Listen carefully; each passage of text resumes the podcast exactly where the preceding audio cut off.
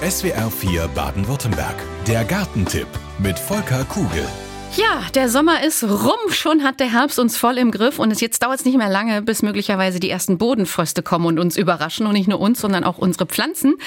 Volker Kugel, heute bist du hier, um Tipps zu geben, wie wir unsere mediterranen Kübelpflanzen gut durch die kalte Jahreszeit bringen. Erstmal, von welchen Pflanzen reden wir hier eigentlich? Und warum ist das so wichtig, sich da Gedanken drum zu machen, jetzt schon?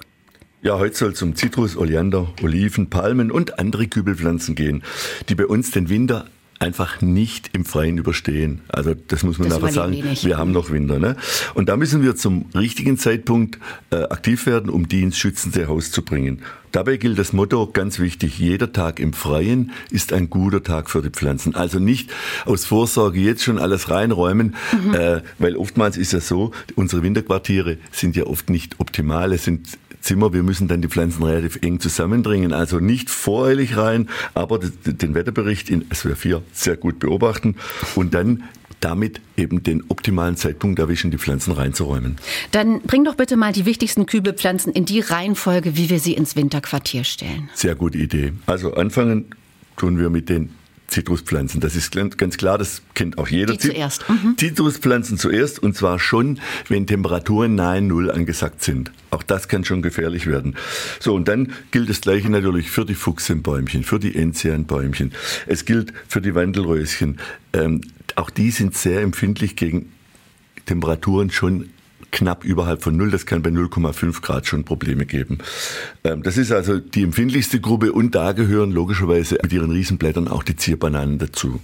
Und dann kommt die zweite Gruppe, wenn es dann noch kälter vorhergesagt ist, also wenn wir leichten Bodenfrost kriegen, so diesen Frost, der nur so bis einen Meter Höhe geht, mhm. so 0,5. So ein Hauch weiß auf dem so, Boden. Genau, so ein Hauch weiß, wo dann morgens die, die Wiesen so ähm, bereift sind. Ja, das ist dann die zweite Gruppe. Da kommen die Oleander dran.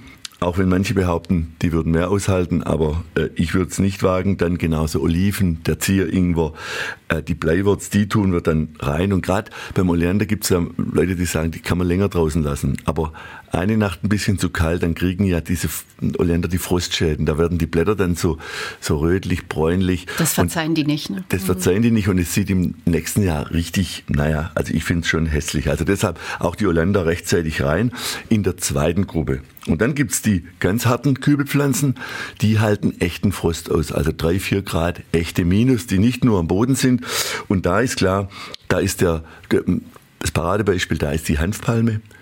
Und natürlich logischerweise auch die Feigen, die haben ja dann die Blätter schon abgeworfen, die sind ja ganz unempfindlich. Und genauso die Granatäpfel, die Granatapfelpflanze, die hat ja auch keine Blätter mehr, die können auch 4, 5 Grad minus aushalten.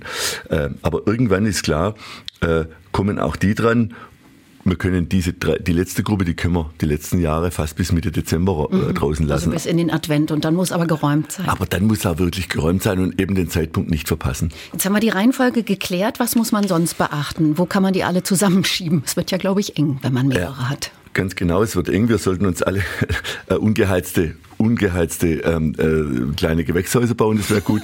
Aber äh, praktisch ist so, die Temperatur ist ideal zwischen 8 und 12 Grad. Ähm, also ein ungeheiztes Zimmer wäre ideal oder ein Flur in einem äh, Mehrfamilienhaus. Äh, Reicht das vom Licht her denn? Das, ja, da sollte halt schon ein Fenster sein irgendwo. Mhm. Genauso in der Garage, wenn die Garage nicht äh, ganz stark auskühlt, wenn die, wenn die ein Fenster hat, man kann dann auch ein kleines Hockerchen drunter stellen, dass die Pflanze näher am Licht ist. Ähm, also klar ist, dass dem, Thema Temperatur ist das eine, dann Schädlingsbefall. Wir müssen, bevor wir die Pflanzen reinräumen, die noch überprüfen, ob die Wollläuse oder Schildläuse haben. Weil gerade Zitruspflanzen, gerade der echte Lorbeer zum Beispiel, äh, die haben dann sehr, sehr gerne diese Schädlinge. Und die müssen wir vor dem Reinräumen mit Ölpräparaten, also biologisch Ölpräparaten und Kaliseife vor dem Reinräumen bekämpfen. Weil wenn wir die mal drin haben, im Zimmer, dann stehen die so eng, dass wir kaum noch sehen, ob sich da was entwickelt. Und wenn wir nichts dagegen tun, die Schädlinge sich unkontrolliert entwickeln, haben wir im nächsten Frühjahr ein Riesenproblem.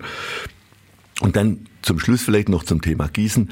Gießen ganz vorsichtig. Also Pflanzen, die im Hochsommer der Oleander sehr viel Wasser brauchen, müssen wir sehr vorsichtig gießen. Es Würden die gammeln dann?